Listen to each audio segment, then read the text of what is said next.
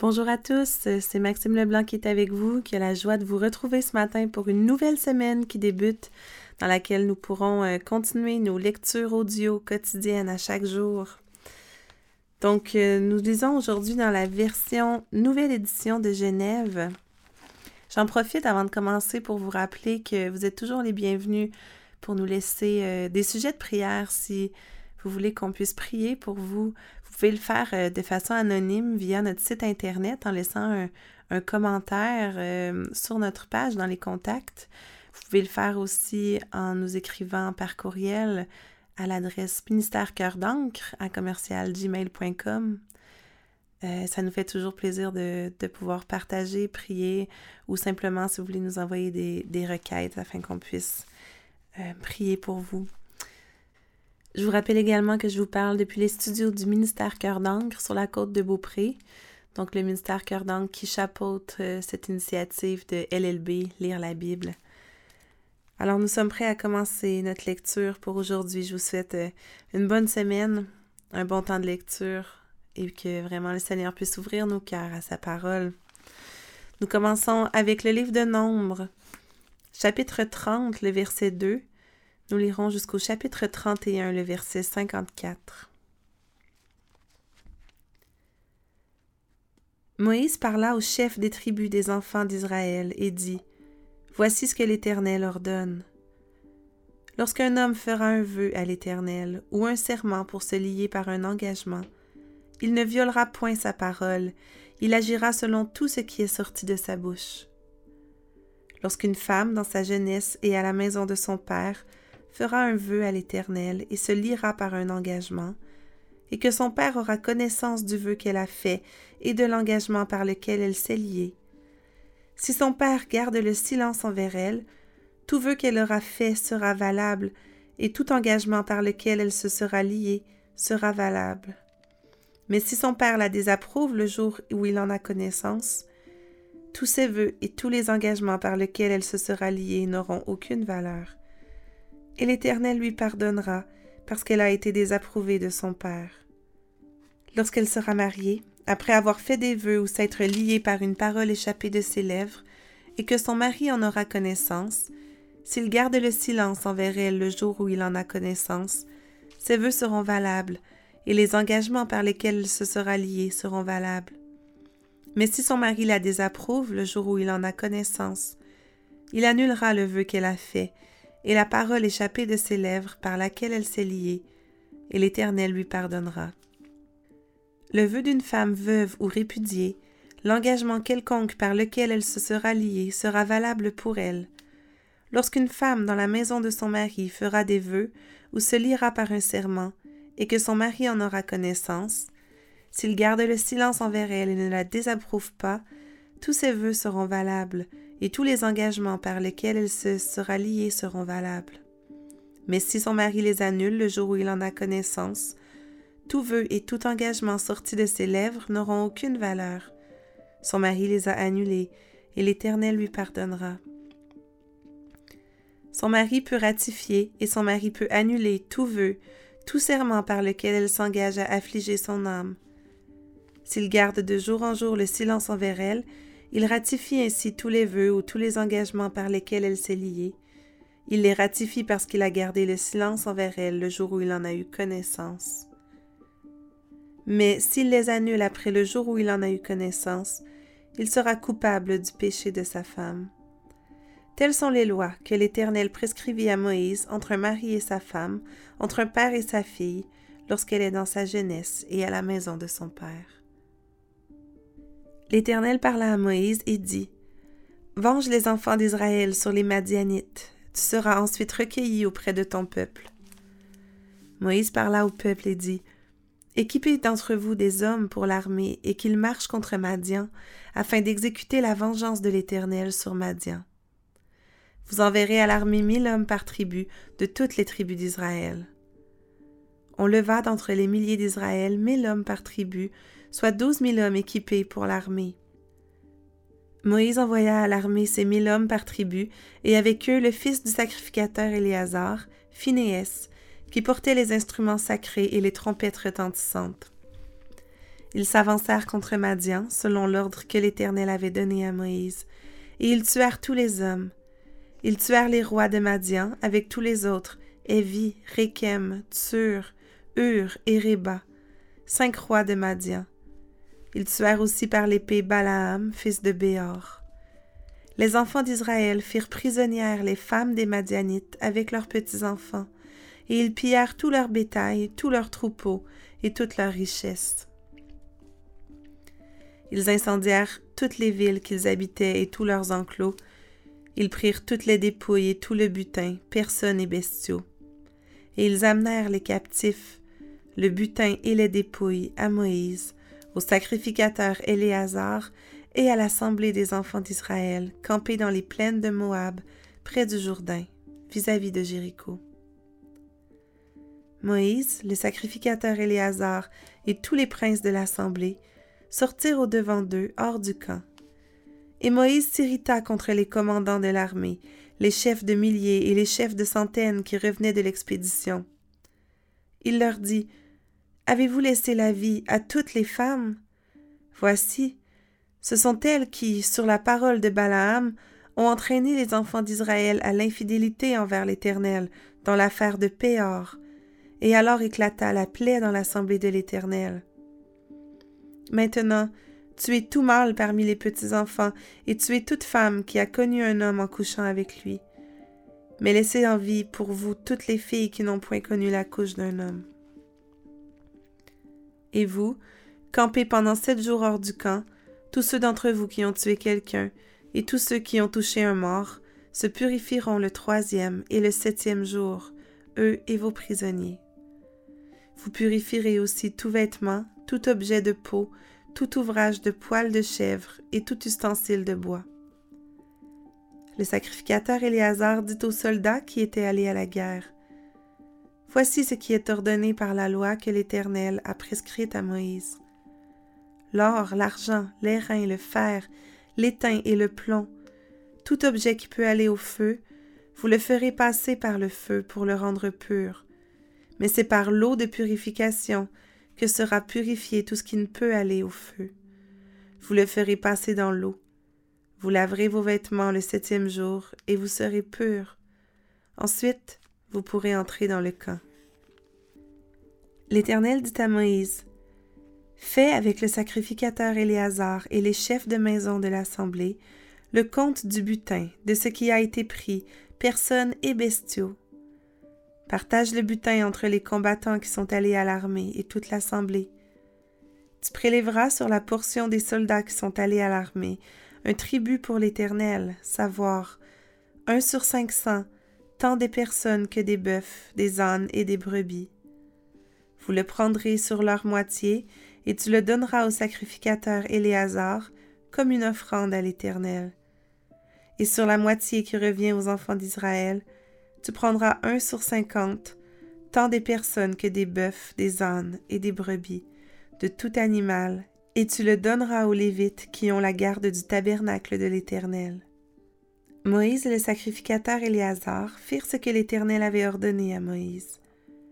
Le butin, reste du pillage de ceux qui avaient fait partie de l'armée, était de six cent soixante-quinze mille brebis, soixante-douze mille bœufs, soixante et un mille ânes, et trente-deux mille personnes ou femmes qui n'avaient point connu la couche d'un homme. La moitié, formant la part de ceux qui étaient allés à l'armée, fut de trois cent trente-sept mille cinq cents brebis, dont six cent soixante-quinze pour le tribut à l'Éternel, trente-six mille bœufs, dont soixante-douze pour le tribut à l'Éternel, trente mille cinq cents ânes, dont soixante et un pour le tribut à l'Éternel, et seize mille personnes, dont trente-deux pour le tribut à l'Éternel. Moïse donna au sacrificateur Éléazar le tribut réservé comme offrande à l'Éternel, selon ce que l'Éternel lui avait ordonné. La moitié qui revenait aux enfants d'Israël, séparée par Moïse de celle des hommes de l'armée et formant la part de l'assemblée, fut de trois cent trente-sept mille cinq cents brebis, trente-six mille bœufs, trente mille cinq cents ânes et seize mille personnes. Sur cette moitié qui revenait aux enfants d'Israël, Moïse prit un sur cinquante, tant des personnes que des animaux, Et il le donna aux Lévites, qui ont la garde du tabernacle de l'Éternel, selon ce que l'Éternel lui avait ordonné. Les commandants des milliers de l'armée, les chefs de milliers et les chefs de centaines s'approchèrent de Moïse et lui dirent Tes serviteurs ont fait le compte des soldats qui étaient sous nos ordres, et il ne manque pas un homme d'entre nous. Nous apportons comme offrande à l'Éternel chacun les objets d'or que nous avons trouvés chaînettes, bracelets, anneaux, pendants d'oreilles et colliers, afin de faire pour nos personnes l'expiation devant l'Éternel. Moïse et le sacrificateur Éléazar reçurent d'eux tous ces objets travaillés en or. Tout l'or que les chefs de milliers et les chefs de centaines présentèrent à l'Éternel en offrande par élévation pesait seize mille sept cent cinquante cycles. Les hommes de l'armée gardèrent chacun le butin qu'ils avaient fait. Moïse et le sacrificateur Éléazar prirent l'or des chefs de milliers et des chefs de centaines, et l'apportèrent à la tente d'assignation, comme souvenir pour les enfants d'Israël devant l'Éternel.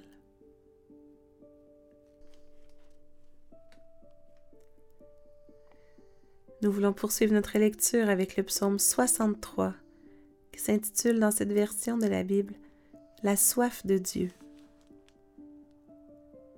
Psaume de David lorsqu'il était dans le désert de Juda. Ô Dieu, tu es mon Dieu, je te cherche. Mon âme a soif de toi, mon corps soupire après toi, dans une terre aride, desséchée, sans eau. Ainsi, je te contemple dans le sanctuaire pour voir ta puissance et ta gloire. Car ta bonté vaut mieux que la vie, mes lèvres célèbrent tes louanges. Je te bénirai donc toute ma vie, j'élèverai mes mains en ton nom. Mon âme sera rassasiée comme de mets et succulents, et avec des cris de joie sur les lèvres, ma bouche te célébrera. Lorsque je pense à toi sur ma couche, je médite sur toi pendant les veilles de la nuit, car tu es mon secours et je suis dans l'allégresse à l'ombre de tes ailes. Mon âme est attachée à toi, ta droite me soutient. Mais ceux qui cherchent à m'ôter la vie iront dans les profondeurs de la terre. Ils seront livrés aux glaives, ils seront la proie des chacals. Et le roi se réjouira en Dieu. Quiconque jure par lui s'en glorifiera, car la bouche des menteurs sera fermée.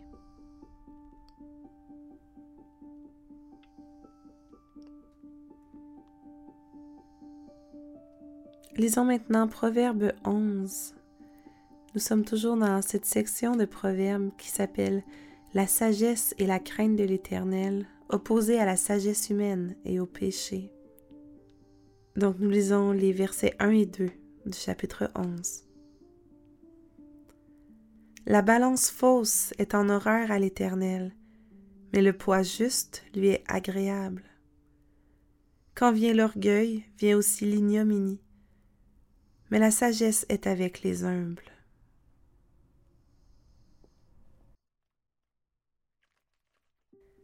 Nous voici maintenant notre dernier texte, notre texte du Nouveau Testament. Nous sommes à l'avant-dernier chapitre du livre de Matthieu, donc le chapitre 27, et nous lisons ce matin un passage euh, particulièrement touchant qui est à la base même de notre foi en Jésus. Donc nous allons lire le chapitre 27, les versets 32 à 66. Jésus crucifié, la mort de Jésus, Jésus enseveli, et nous aurons bien hâte à demain pour lire la résurrection de Jésus qui a vaincu la mort. Lorsqu'ils sortirent, ils rencontrèrent un homme de Cyrène appelé Simon, et ils le forcèrent à porter la croix de Jésus. Arrivé au lieu nommé Golgotha, ce qui signifie lieu du crâne, ils lui donnèrent à boire du vin mêlé de fiel. Mais quand il l'eut goûté, il ne voulut pas boire. Après l'avoir crucifié, ils se partagèrent ses vêtements en tirant au sort afin que s'accomplisse ce qui avait été annoncé par le prophète. Ils se sont partagés mes vêtements, et ils ont tiré au sort ma tunique. Puis ils s'assirent et le gardèrent. Pour indiquer le sujet de sa condamnation, on écrivit au-dessus de sa tête Celui-ci est Jésus, le roi des Juifs. Avec lui furent crucifiés deux brigands, l'un à sa droite et l'autre à sa gauche. Les passants l'injuriaient et secouaient la tête en disant Toi qui détruis le temple et qui le rebâtis en trois jours, sauve-toi toi-même. Si tu es le Fils de Dieu, descends de la croix. Les principaux sacrificateurs avec les scribes et les anciens se moquaient aussi de lui et disaient Il a sauvé les autres et il ne peut se sauver lui-même. S'il est roi d'Israël, qu'il descende de la croix et nous croirons en lui. Il s'est confié en Dieu. Que Dieu le délivre maintenant s'il l'aime. Car il a dit, Je suis fils de Dieu. Les brigands, crucifiés avec lui, l'insultaient de la même manière. Depuis la sixième heure jusqu'à la neuvième, il y eut des ténèbres sur toute la terre. Et vers la neuvième heure, Jésus s'écria d'une voix forte, Élie, Élie, lama sabachthani, c'est-à-dire Mon Dieu, mon Dieu, pourquoi m'as-tu abandonné? Quelques-uns de ceux qui étaient là, l'ayant entendu, dire Il appelle Élie. Et aussitôt l'un d'eux courut prendre une éponge qu'il remplit de vinaigre, et l'ayant fixée à un roseau, il lui donna à boire. Mais les autres disaient Laisse, Voyons si Élie viendra le sauver. Jésus poussa de nouveau un grand cri et rendit l'esprit. Et voici, le voile du temple se déchira en deux, depuis le haut jusqu'en bas. La terre trembla, les rochers se fendirent, les sépulcres s'ouvrirent et plusieurs corps des saints qui étaient morts ressuscitèrent. Étant sortis des sépulcres après la résurrection de Jésus, ils entrèrent dans la ville sainte et apparurent à un grand nombre de personnes. Le centenier et ceux qui étaient avec lui pour garder Jésus, ayant vu le tremblement de terre et ce qui venait d'arriver, furent saisis d'une grande frayeur et dirent Assurément, cet homme était fils de Dieu. Il y avait là plusieurs femmes qui regardaient de loin et qui avait accompagné Jésus depuis la Galilée pour le servir. Parmi elles était Marie de Magdala, Marie, mère de Jacques et de Joseph, et la mère des fils de Zébédée. Le soir étant venu, arriva un homme riche d'Arimathée, nommé Joseph, qui était aussi disciple de Jésus. Il se rendit vers Pilate et demanda le corps de Jésus, et Pilate ordonna de le lui remettre. Joseph prit le corps, l'enveloppa d'un linceul blanc et le déposa dans un sépulcre neuf qu'il s'était fait tailler dans le roc. Puis il roula une grande pierre à l'entrée du sépulcre et il s'en alla. Marie de Magdala et l'autre Marie étaient là, assises vis-à-vis du sépulcre. Le lendemain, qui était le jour après la préparation, les principaux sacrificateurs et les pharisiens allèrent ensemble auprès de Pilate et dirent Seigneur, nous nous souvenons que cet imposteur a dit, quand il vivait encore, Après trois jours je ressusciterai. Ordonne donc que le sépulcre soit gardé jusqu'au troisième jour, afin que ses disciples ne viennent pas dérober le corps et dire au peuple, Il est ressuscité des morts. Cette dernière imposture serait pire que la première. Pilate leur dit, Vous avez une garde, allez, gardez-le comme vous l'entendrez. Ils s'en allèrent et s'assurèrent du sépulcre au moyen de la garde, après avoir scellé la pierre.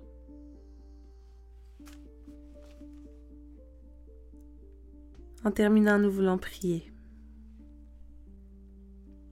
Père éternel, toi qui es mon secours, toi dans la droite me soutiens chaque jour. Oui Seigneur, je veux contempler ta puissance et ta gloire. Tu es saint, tout-puissant. Mon Dieu, ta bonté vaut mieux que la vie. Oui, ta bonté vaut mieux que la vie. Mon âme a soif de toi. Je te cherche, ô oh Dieu. Seigneur, merci que nous puissions venir devant toi, dans ta présence, s'approcher de toi,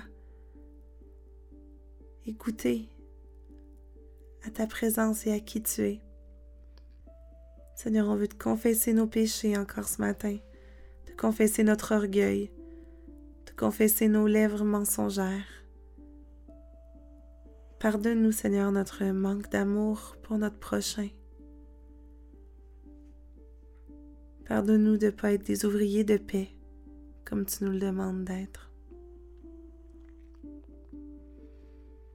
Seigneur, merci. Merci tellement pour Jésus qui a souffert et qui a payé à notre place. Il a été insulté. Il avait la puissance, Seigneur, pour descendre de la croix. Et il a enduré le supplice de la croix par amour pour nous. Merci pour Jésus. Merci qu'il s'est humilié, qu'il s'est abaissé lui-même en obéissant, en obéissant jusqu'à subir la mort sur la croix. Mon Père, je te prie que tu puisses nous donner la sagesse et l'humilité. Donne-nous de marcher fidèlement à ta suite, avec Jésus pour berger, avec Jésus comme exemple. Et transforme-nous, Seigneur. Sanctifie-nous afin que de plus en plus nous puissions ressembler à Jésus. Oui, Seigneur, mon âme a soif de toi, je te cherche. Aide-nous à te connaître et qu'à chaque jour, à travers ces lectures bibliques, on puisse de plus en plus te connaître, de mieux en mieux qu'on puisse grandir en toi et qu'on puisse marcher de plus en plus fidèlement à ta suite dans la droiture, la justice et l'humilité. Et c'est dans le nom tellement précieux de Jésus ton Fils qu'on te prie. Sois glorifié en toutes choses, Seigneur, aujourd'hui. Bénis notre journée à chacun. Bénis l'œuvre de nos mains. Amen.